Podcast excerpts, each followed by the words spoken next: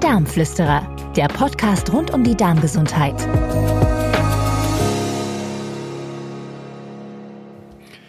Herzlich willkommen zu einer neuen Folge der Darmflüsterer. Es ist mir heute eine große Freude, Herrn Dr. Alex Wittersek bei uns begrüßen zu dürfen, mit dem ich über die Bedeutung und die Möglichkeiten bei Erkrankungen des Bewegungsapparats in Zusammenhang mit dem Thema Darm sprechen kann. Herr Dr. Wittersek ist eine Koryphäe, wenn es um den Darm geht, ist ein mehrfacher Buchautor und sicher ein sehr erfahrener Arzt, wenn es darum geht, Patienten ganzheitlich zu betreuen und auch Beschwerden ganzheitlich zu verstehen. Herr Dr. Wittersek, wenn es um den Bewegungsapparat geht und um, um deren Behandlung, äh, erleben viele Patienten viel und ausreichend Frustration, nicht nur bei der Diagnostik derselben, sondern auch in der Behandlung. Gleichwohl erleben wir als Meierärzte immer wieder, dass sich scheinbar langwierige und fast schon chronifizierte orthopädische Probleme während einer Meiertherapie äh, auflösen oder deutlich verbessern. Woran liegt es und wie kommt's? Ja, es ist schon interessant, äh, dass die FX-Meyer-Therapie ein hervorragendes Mittel ist, um Beschwerden der Wirbelsäule, der Gelenke und der Muskeln zu behandeln. Äh, und das ist deswegen so, weil der Magen-Darm-Trakt eine sehr enge Beziehung zu diesen äh, Bewegungsapparatorganen hat und diese extrem beeinflusst. Da gibt es zum Beispiel mal das Phänomen der Fehlhaltungen, die durch einen irritierten, überfüllten, erschlafften und funktionsgestörten Darm bedingt sind. Ähm, da gibt es ja diese berühmten Meyer-Figuren, die Entenhaltung, die Anlaufhaltung, die lässige Haltung, den Großtrommelträger und so weiter. Es sind alles Fehlhaltungen, die die Wirbelsäule belasten, die Muskelverspannungen verursachen können und Gelenkschmerzen verursachen können, die dadurch bedingt sind, dass der Darm mehr Platz braucht, dass er zu weit im, Bauch herunterhängt, äh, dass das Zwerchfell zu hoch steht und so weiter. Ja, das ist einmal das eine. Das zweite ist, ähm, dass äh, das Gewebe leicht übersäuert, entweder durch Gärungssäuren im Darm, wenn durch eine Fehlverdauung zu viel Säuren produziert werden oder wenn der Körper durch eine äh, Überanstrengung übersäuert ist und durch Sauerstoffmangel übersäuert ist oder wenn der Körper durch die falsche Ernährung übersäuert ist. Alles das wird durch die FX-Meyer-Therapie hervorragend beeinflusst. Ähm, und daher haben fast alle Patienten, die Beschwerden im Bewegungsapparat haben, einen hervorragenden Therapieerfolg mit Hilfe der FX-Meyer-Therapie. Was würden Sie also insgesamt sagen? Welche orthopädischen Probleme sind durch eine Meyer-Therapie behandelbar? Äh, wenn es zum Beispiel um Nackenverspannungen geht oder Probleme im Hals äh, im, in dem Bereich der Halswirbelsäule, wo sehen Sie hier die Möglichkeiten oder auch die Einschränkungen? Äh, Nackenverspannungen hat ja fast jeder Mensch äh, und die Ursachen sind auch vielfältig, aber eben der Magen-Darm-Trakt hat da auch eine ganz massive Rolle. Es ist nämlich so, wenn im Bauchraum der Darm irritiert ist, wenn Blähungen da sind, wenn zu viel Bauchfett da ist, wenn der Darm zu weit äh, erschlafft ist und herunterhängt, dann wird das Zwerchfell höher gestellt, um mehr Platz für den Magen-Darm-Trakt zu schaffen und die Funktion des Darms auch wieder zu verbessern. Ja, da bemüht sich der ähm, Körper darum. Und um mehr Platz zu schaffen bei dem Zwerchfell, äh, wird das Zwerchfell hochgestellt. Wenn das Zwerchfell zu hoch ist, dann ist zu wenig Platz für Herz und Lunge im Brustkorb und dann wird kompensatorisch der Schultergürtel hochgestellt. Und wer hebt den Schultergürtel an? Das ist für die Mediziner unter Ihnen der Musculus trapezius, Levatus capulae und die Scaleni, die seitlichen Halsmuskeln. Also die ganzen Nackenmuskeln, seitlichen Halsmuskeln, die üblicherweise eben sehr häufig verspannt sind. Dadurch wird also mehr Platz für Herz und Lunge geschaffen, dass wir wieder gut schnaufen können und das Herz normal schlagen kann. Ein interessanter Nebeneffekt ist der, dass wenn die seitlichen Halsmuskeln, die sogenannten Scaleni, verspannt sind oder zu viel Spannung haben, der Blutdruck auch steigen kann durch eine Reizung des Sympathikusnerven und äh, dadurch ein Bluthochdruck entsteht. Wenn diese Muskeln wieder entspannt sind, kann der Blutdruck allein dadurch wieder heruntergehen. Ja? Also das ist eine sehr häufige Geschichte und wenn der Darm generell wieder regeneriert ist, entlastet ist, die Verdauung wieder normal funktioniert, kein Reizdarm mehr da ist, keine Blähungen und so weiter, dann kann das Zwerchfell wieder in seine normale Position kommen und es muss keine Nackenverspannung mehr hergestellt werden, um genug Platz für Herz und Lunge zu machen. Das ist ja unglaublich, dass der Blutdruck, die Nackenverspannung und der Darm zusammengehören. Aber es scheint, so wie Sie es ausführen, durchaus Sinn zu machen. Wenn jemand unter sozusagen echten Schultergelenkschmerzen leidet, wie Arthrosen zum Beispiel oder massiven Einschränkungen, so dass der Arm gar nicht mehr über die Horizontale gehoben werden kann, Woran kann es hier liegen, beziehungsweise ist auch hier die Meyer-Medizin eine mögliche Therapie oder auch eine Möglichkeit, da zur Verbesserung zu gelangen? Auch das kann mit dem Magen-Darm-Trakt zu tun haben oder mit dem Verdauungstrakt. Ähm, kann man sich jetzt gar nicht so vorstellen, aber es ist deswegen so, weil es gibt muskulokutane und muskuloviszerale ähm, Reflexzonen. Und diese äh, visceromuskulären muskulären, viszerokutaren Reflexzonen, die äh, bewirken Schmerzen in gewissen Regionen, wenn gewisse Organe gestört sind. Wenn zum Beispiel die Leber Probleme macht oder die Galle, dann ist es die rechte Schulter und der rechte Nacken. Wenn der Magen Beschwerden hat, Sie haben ein Magengeschwür, einen übersäuerten Magen, Sodbrennen und solche Dinge, dann die, kann die linke Schulter schmerzen, ohne dass Sie irgendwas im Röntgenbild sehen, ohne dass irgendein Trauma vorangegangen ist und das kann dann entsprechend schmerzen. Zusätzlich gibt es noch das Problem, wenn der Dickdarm einseitig entzündet ist oder irritiert ist, zum Beispiel der aufsteigende Dickdarm oder auch der Blinddarm, die Blinddarmgegend, Übergang vom Dünndarm zum Dickdarm, dann wird auf der rechten Seite äh, eine Schonhaltung des Zwerchfells eingenommen. Das heißt, das Zwerchfell wölbt sich rechts höher und ähm, die rechte Schulter steht höher. Dann kommen die Leute mit so einem schiefen Schultergürtel daher, so dass die rechte Schulter äh, höher steht, weil eben der aufsteigende Dickdarm nicht in Ordnung ist. Umgekehrt, wenn der absteigende Dickdarm nicht in Ordnung ist äh, und gereizt ist, zum Beispiel wenn Sie viele Blähungen haben, dann steht kompensatorisch die linke Schulter höher und dann haben Sie auf der linken Schulter mehr Beschwerden, mit Nackenverspannung auch. Also äh, viele Zusammenhänge, die alle durch eine Sanierung des Magen-Darm-Trakts, durch eine Normalisierung der Verdauungsleistung verbessert werden können.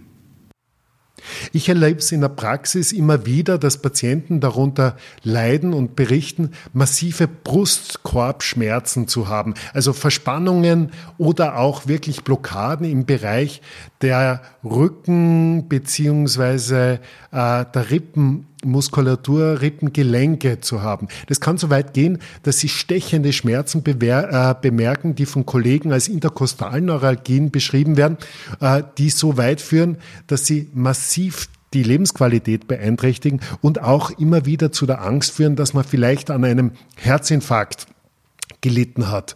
Äh, Physiotherapie alleine hilft ja oft nur unzureichend. Wie sehen Sie das? Was würden Sie hier raten? Ja, das, die Diagnose Interkostalneuralgie wird oft missbräuchlich verwendet. Das sind meistens diese Schmerzen zwischen den Rippen sind meistens nicht durch eine Nervenirritation oder Nervenentzündung verursacht, sondern durch Muskelansatzirritationen der Zwischenrippenmuskulatur. Warum ist das so? Weil wenn das Zwerchfell höher stehen soll, durch eben irritierten Darm, wie ich schon gesagt habe, dann äh, muss der Brustkorb nach der Seite erweitert werden. Und diese seitliche Erweiterung des Brustkorbs wird großteils durch die Zwischenrippenmuskulatur äh, bewerkstelligt und die ist dann überanstrengt, vor allem die Muskelansätze an den Rippen und das schmerzt. Das schmerzt nicht überall gleichmäßig, das können sogar punktförmige Schmerzen sein, wo irgendein äh, Strang des Serratus anterior Muskels zum Beispiel auch ansetzt oder eben Zwischenrippenmuskeln und dann hat man da stechende Schmerzen. Manchmal wird es verwechselt sogar äh, mit Herzschmerzen. Dann glaubt man, man hat jetzt Angina pectoris, ja, durch verengte Herzkranzgefäße. Irrtum. Sie können das sehr gut unterscheiden, wenn Sie diesen stechenden Brustschmerz dadurch erzeugen können, dass Sie draufdrücken auf diese Stelle und das tut dann weh, dann ist es praktisch nie das Herz, dann sind das Muskelansätze, die wehtun oder auch einmal der Nerv dazu, was relativ selten ist. Ähm, auch wenn es atemabhängig ist, ist es nicht äh, naheliegend, dass es das Herz ist, sondern dass es eben die Bewegung der Rippen und der Muskulatur sind, die dann schmerzen. Und das kann allein schon durch die Notwendigkeit eines Zwerchfellhochstands erzeugt werden, kompensatorisch wegen irritierten Darm, Blähungen, zu viel Bauchfett oder eben auch einer vergrößerten Leber. Ähm, und dann gibt es diese Beschwerden.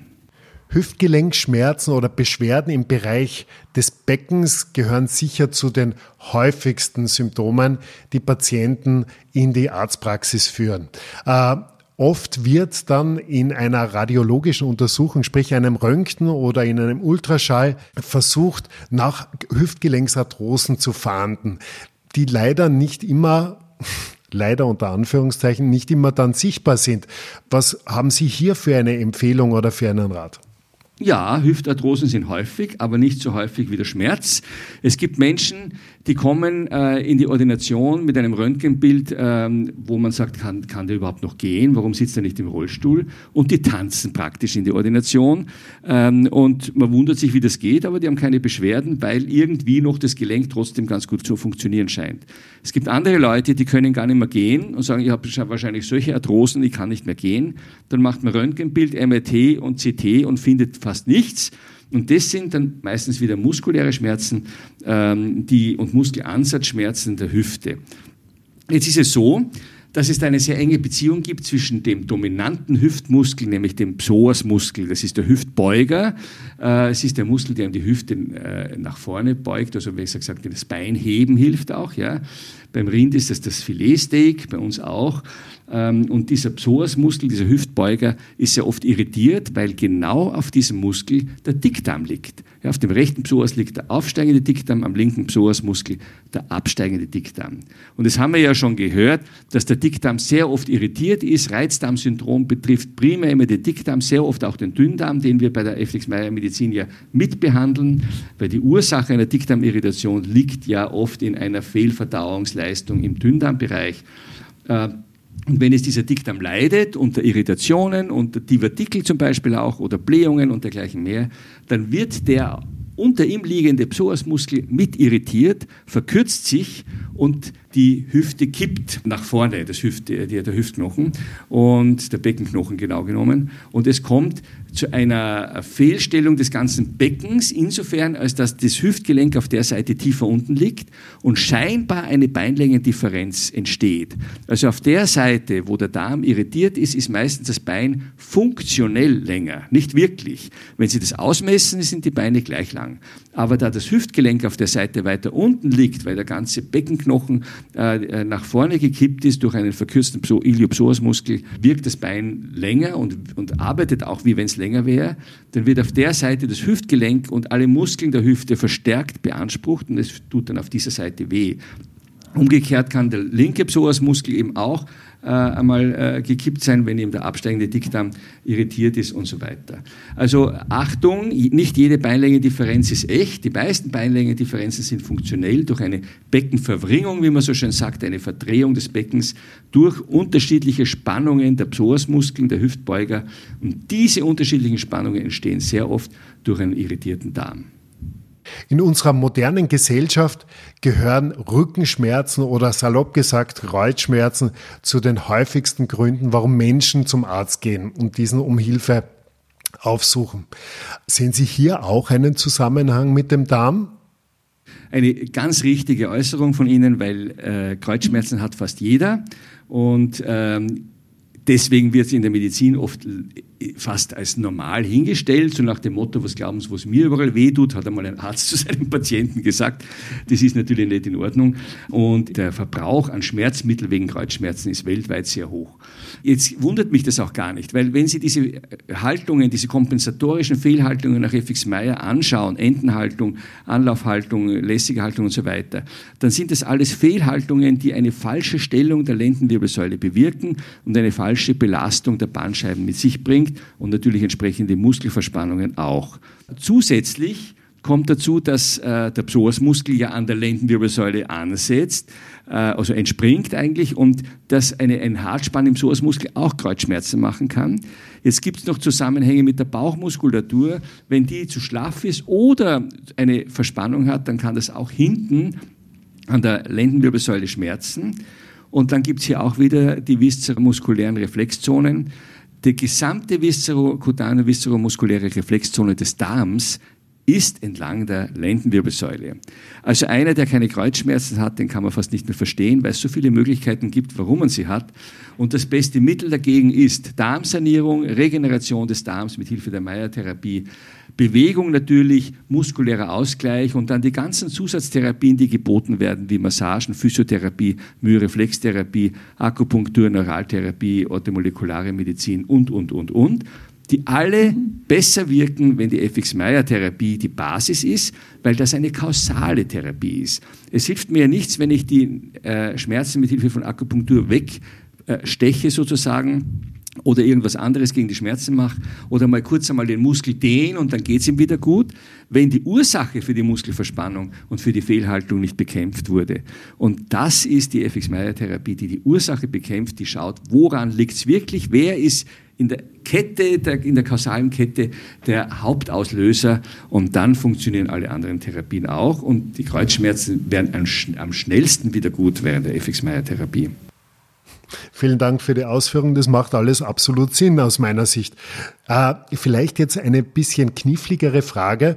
Ähm, viele von uns erleben im Laufe des Lebens eine Entwicklung eines Überbeins, ja, im Bereich des Großzehengrundgelenks. Der sogenannte Hallux valgus scheint zu wachsen. Das ist nicht nur optisch äh, manchmal belastend und unschön, sondern sehr häufig auch schmerzhaft. Besonders oft klagen Frauen unter dieser Entwicklung oder leiden unter dieser Entwicklung.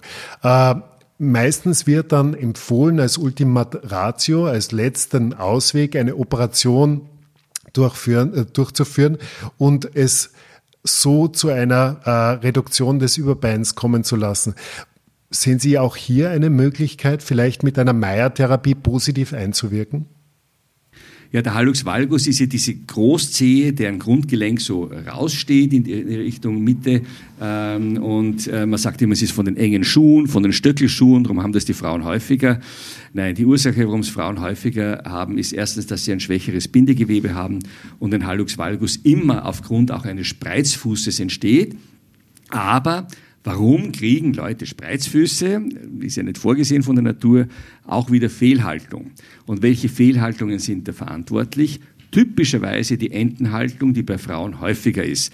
Das ist eine Körperhaltung, wie man sie bei schwarzen Frauen auch gerne sieht, bei Schwarzafrikanern, ähm, wo so äh, der, der, der Po nach hinten rausgewölbt ist und der Oberkörper nach vorne steht aber der, der, Oberkörper wieder senkrecht steht dann. Ähm, und die Ursache, warum Frauen diese Körperhaltung häufiger haben, ist die, dass Frauen ja ihre Genitalien im Bauch mit sich tragen. Wir Männer haben sie ausgesurst, ja, aber die Frauen haben sie im Bauch, Gebärmutter und, und äh, Eierstöcke. Und wenn jetzt der Darm erschlafft ist und überlastet ist, überfüllt ist, zum Beispiel auch durch Stuhlverstopfung und so weiter, dann drückt er auf die Gebärmutter und auf die Eierstöcke. Und das ist nicht gut. Die Natur versucht ja immer die Arterhaltung an erste Stelle zu stellen und macht alles, um die Genitalien zu schützen. Jetzt wölbt sich die Frau so nach vorn, dass der Darm nicht mehr auf die Gebärmutter drückt, sondern auf die davorliegende Blase. Das ist auch nicht gut, weil dadurch entsteht dann leicht die Harninkontinenz, ja, die ja auch viele Frauen haben, viel mehr als es zugeben. Vor allem, wenn sie etwas älter werden und das Bindegewebe schwächer ist, dann passiert es noch leichter. Aber es gibt auch schon Jüngere, die darunter leiden, unter der Harninkontinenz, dass also Urin beim Husten, Hüpfen, Lachen ein bisschen abgeht. Und da ist oft der Darm schuld, der auf die Blase drückt. Und diese Körperhaltung, die ihm verhindert, dass der Darm auf die Gebärmutter drückt, die äh, bewirkt eine, Vor eine Vorlage des Oberkörpers und damit einen verstärkten Druck auf die Vorderfüße und damit auf den Vorderfuß und damit eine Spreizfußentstehung, die dann wieder die Entstehung von Hallux valgus begünstigt. Eine andere Ursache für diese Körperhaltung sind verkürzte Psoasmuskeln, diese Hüftbeuger. Wenn die beide verkürzt sind durch irritierten Dickdarm, kriegt man auch diese kreuzhohle Körperhaltung mit, einem, äh, mit einem Schwerpunktverlagerung nach vorne äh, und damit wieder eine zu starke Belastung des Vorderfußes mit Hallux valgus Bildung. Wenn man dann zusätzlich noch Stöckelschuhe anzieht, dann beschleunigt sich diese Bildung natürlich auch. Männer können das auch kriegen, weil auch Männer haben irritierte Dickdärme mit verkürzten Psoasmuskeln und dergleichen mehr. Also das ist eine der häufigen Ursachen für Hallux valgus. Und da hilft natürlich wieder die Meierkur, weil sie den Darm saniert, weil sie den Psoasmuskel entspannen hilft dadurch und weil sie die Ursache für diese Fehlhaltung bekämpft. Man kann also sagen, die FX-Meyer-Kur äh, ist eine, eine ganzheitliche kausale Therapie, ähm, die alle äh, Probleme der Zivilisationserkrankungen eigentlich behandelt. Ja? Also generell müssen wir auch schauen, dass wir Entzündungen äh, reduzieren, dass äh, der, die Verdauung wieder gut funktioniert. Und das Schöne dabei ist, dass auch die richtige Ernährungsweise gelehrt wird und nicht nur, was wir essen sollen, sondern auch wie.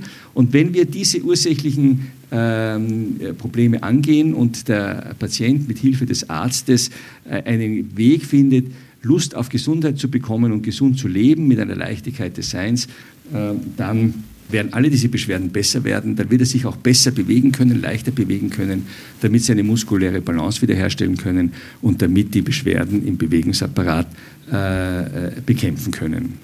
Vielen herzlichen Dank, lieber Herr Dr. Witasek, für das interessante Gespräch. Liebe Hörerinnen und Hörer, es würde uns sehr freuen, wenn Sie auch in zwei Wochen wieder einschalten und einer neuen Folge der Darmflüsterer beiwohnen. Wir werden das Thema rund um die Demenz und kognitive Leistungseinschränkungen behandeln, äh, wieder zusammen mit Herrn Dr. Wittersek. Also ich glaube, da gibt es für viele Interessantes, äh, nicht nur mitzunehmen, sondern auch dann zu Hause in Anwendung zu bringen für sich selbst oder seine Lieben. Bitte nutzen Sie auch die Quellen wie Instagram oder Facebook, äh, um mit interessanten Themen, die wir in den Darmflüsterern bereits besprochen haben, Kontakt aufzunehmen, sich inspirieren zu lassen. Und bei Fragen rund um die Gesundheit finden Sie in der Ärzteliste der Internationalen Gesellschaft der Meierärzte im Internet wunderbare und sehr kompetente Ansprechpartner und Ansprechpartnerinnen. Ich bedanke mich für Ihre Aufmerksamkeit und äh, wir Darmflüsterer wünschen Ihnen alles Gute bis zu einem Wiederhören. Vielen Dank. Die Darmflüsterer, der Podcast rund um die Darmgesundheit.